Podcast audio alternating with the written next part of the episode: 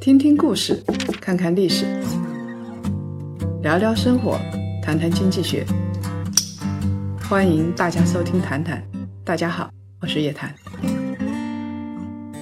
少说废话，不说假话，聪明人一起说人话，独立思考，理性投资，拒绝被洗脑。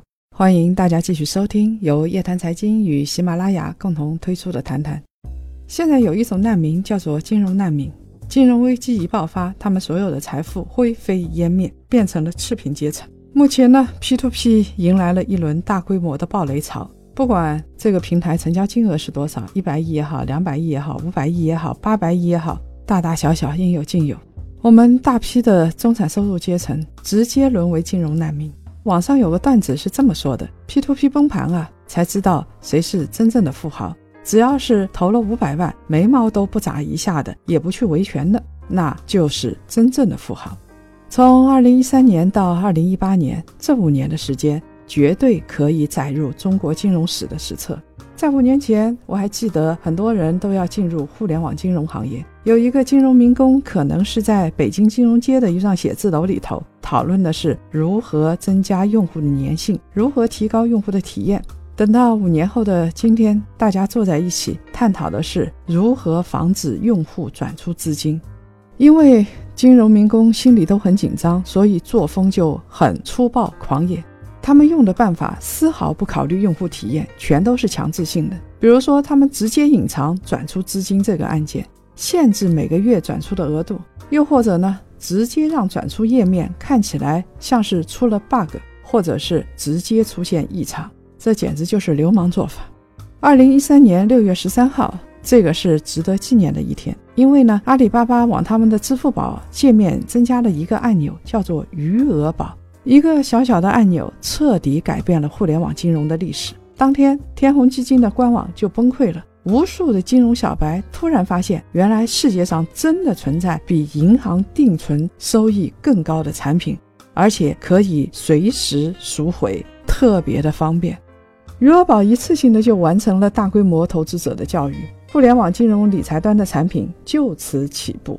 监管层一时半会儿根本摸不清这个互联网金融到底是咋回事儿，所以呢，成立了一个叫做普惠金融部门，对行业进行观察和监管。现在所有人都知道了，什么叫做 P2P 呢？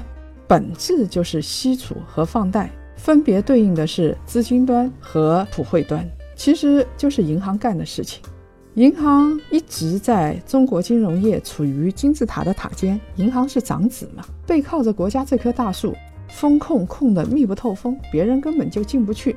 所以我们的金融很长时间是单一和垄断的，这反而给网贷行业提供了最肥沃的土壤。因为大家觉得，哎呀，我需要投资，但又找不到地方投资，结果呢，P2P 网贷就出来了。当时大家听到最多的口号就是金融创新、普惠金融，让普通民众也能享受到理财服务，是传统金融业的有益补充。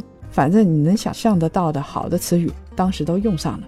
果然，P2P 就发展得很快。P2P 在金融业、在银行的铜墙铁壁上撬了一个缝，撒了一些草籽。现在这个草茁壮成长，我们只好拼命的去拔草。西楚啊，这个曾经是至高无上的权利，被高科技和互联网瓦解了，下放到了民间机构。因为觉得互联网金融是解决财富自由的一个大机会，所以当时很多人进入了这个行业。不光是借钱的人，也有精英啊、草根啊、懂金融的、不懂金融的，反正都先做一个 P2P 网站再说。这里面有白手起家的煤老板，也有华尔街的回国精英。还有传统的银行业的高管，他们想要抓住这次机会，一次性的就实现财富自由。这在中国历史上是有的。比如说，一九九八年在上海买十套房子，你可能就一次性的实现了财富自由。大家觉得互联网金融是第二次机会，但是现实总是很残酷。金融创新如果真的那么容易的话，金融民工就真的变成搬砖的工人了。二零一五年，P2P 行业第一次爆发，所以当时一珠宝的总裁张敏就说：“一珠宝我们知道是一个大的互联网金融平台，现在已经爆盘了。”张敏说：“啊，真实情况是这就是一个骗局，典型的庞氏骗局。这个行业涉及到多少人呢？九十万人，七百亿资金。截止到二零一五年年底，也有数百家 P2P 平台爆盘。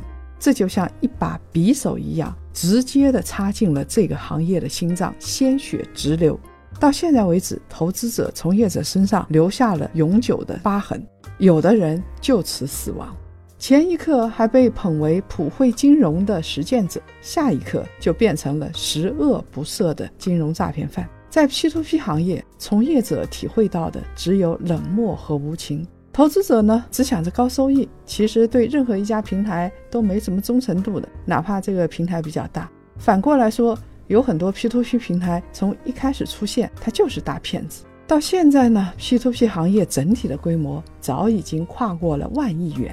根据国家统计局的数据，到二零一五年，金融行业的市场规模是五十三万亿元。所以，跟金融行业总体的市场比起来，网贷市场不过是棋盘上一个小兵。就是让 P2P 全部崩盘，又怎么样呢？无关大局。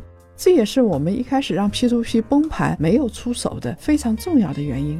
但是，监管层没有想到的是，事情会闹得这么大。资金早就感受到了寒冬，流向另外一个风口，那就是贷款端和现金贷。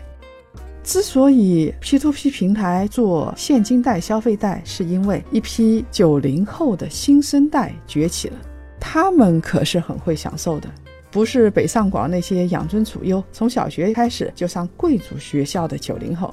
有一批九零后没什么钱，不存款，没资产，但是热烈的拥抱超前消费，每个月就用花呗，就用白条，每个月都月光，不光月光，还借钱，既要享受生活，又不想背负沉重的生活压力，又是互联网的一族，所以这个群体就被互联网给淹没了，完全覆盖。他们被压制的金融需求，被压制的那些消费需求。在二零一六年、二零一七年这两年，就像野兽一样的出炉了。现金贷、场景分期、花式资产端，成功的解救了已经岌岌可危的 P2P 行业。二零一七年年初，在一个消费金融创始人的峰会上，有几个 P2P 平台的 CEO 和 CTO 就说啊，这些平台的资金百分之九十都来自于 P2P 行业。所以呢，我们看到一个完美的闭环形成了。在中国金融科技领域，一端呢是理财端，他们是出资金的；另外一端呢是贷款端，他们是消费的，是借钱的。因为有现金贷、消费贷，P2P 行业又活了两年。本来2015年就应该死亡的，到了2017年的时候，出现了一个空前的盛况，人人都做现金贷。现金贷成为了互联网世界里边最赚钱的行业。其实当时啊，有一些高危信号已经被点亮了，发出了警报声。比如说过度信贷、过度消费、债务危机、多头借贷暴增。但是赚钱的时候，庞氏骗局谁当一回事儿呢？更要命的是，就在 P2P 这个行业加杠杆加到已经风险很高的时候，监管层转向了紧缩。中国一直是一个强监管的国家，不管是在哪个方面，政府的力量都是最强的。金融活力不足的时候，监管呢就放松放水，鼓励金融创新；等到金融危机隐隐出现的时候，监管就收缩压制创新，有意的挑破一些脓疮，让这些平台暴雷。强监管可能会降低金融创新的积极性。二零零八年的时候。中国在金融危机里边没有受到严重的打击，监管层认为这是因为早期监管收得很紧，政府力量很大，所以他们现在也要如法炮制。到了二零一七年年初的时候，国际货币基金组织发布了一个报告，里边就说了，中国银行业资产规模已经达到 GDP 的三倍以上，其他的非银金融机构信贷敞口也在增加。消费金融急剧扩展。总而言之，就一句话：中国的金融行业水太多了，负债率太高，已经很危险了。我相信监管层听到了耳朵里。到了二零一八年，危机的毒素就渗透到金融行业里边。最有趣的是，监管层发现有很多消费金融领域的资金倒腾了几次之后，居然又进入了房地产市场和股票市场，这还了得？我们二零一五年上半年股票市场之所以发生崩盘，就是因为互联网金融的资金进入了股票市场，现在又在严控房地产市场，这是绝对不被允许的。本来用于拉动消费的资金再次进入了投机市场，触碰到了监管层的痛点。所以监管就开始收网。二零一七年年底的时候，国家多次强调要降风险、降杠杆，所有的从业者感觉到嗖的一声，寒风扑面而来，互联网金融的黄金时代戛然而止。P2P 不再有消费贷来给他们续命，再加上百分之三十六利率的红线，他们只能依靠自杀式的创新来生存。自杀式的创新迟早要崩盘，紧接着我们就看到了暴雷潮。不管误杀不误杀，我们先把大火压下去再说。曾经站立在舞台中央、被大家盯着的大型的互联网金融机构，现在都开始被边缘化了，成为了整个金融行业的跟班。比如说蚂蚁金服、京东和腾讯财付通，够大了吧？现在都开始强调赋能。说白了，就是给传统金融机构提供流量、风控和技术。我们是服务者，不是金融机构。金融的核心，像贷款啊、理财啊，全部吐出来还给银行，银行总算又扬眉吐气了。有一句老话叫做“三十年河东，三十年河西”。在中国的金融行业是五年河东，五年河西。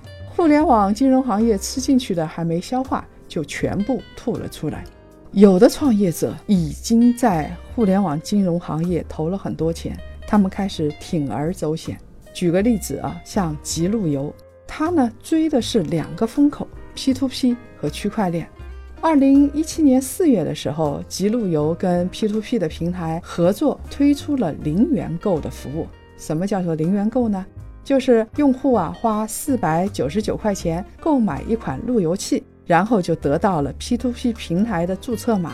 你投资一定的金额，到期后就可以获得四百九十九块钱的返现和投资本息。其实这个路由器就白送给你了。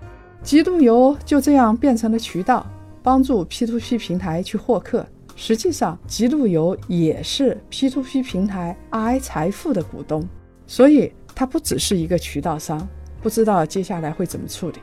去年十二月份的时候，比特币价格创出了新高，市场非常狂热。极路由呢又蹭了一个风口，宣布推出全球首款的区块链路由器 GX。你买一个 GX，就相当于买了一个挖矿机，可以挖矿，可以获得两种加密数字货币。那这两种加密数字货币 ACT 相比于发行的时候，现在已经跌去了百分之九十六，就基本上跌完了。还有一种加密货币 GCT 跌得更惨，跌了百分之九十七。当然了，极路由的创始人王楚云也非常惨，他质押了自己的房产，还跟自己的亲友借了六千多万块钱给公司周转，现在还有一半没有还。P2P 和加密货币坑杀了无数中产，顺带还杀死了无数的创业者，这真的是金融市场的一个悲剧。腾讯谷雨实验室有一篇报道，叫做《暴雷之后中产惊慌》。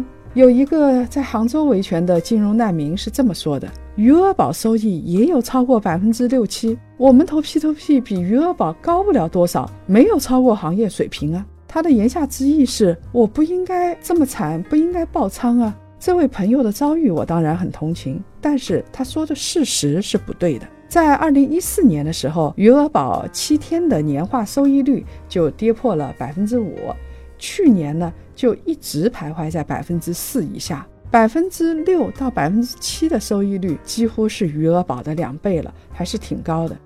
但是我们如果只看绝对数据的话，百分之七的收益率确实是不太高。因为三年前新开的 P2P 平台宣传口号通常是这样子的：国资控股、正规银行托管，年化收益率百分之十三，加上新手奖励百分之二，首单投资一百万赠送苹果手机。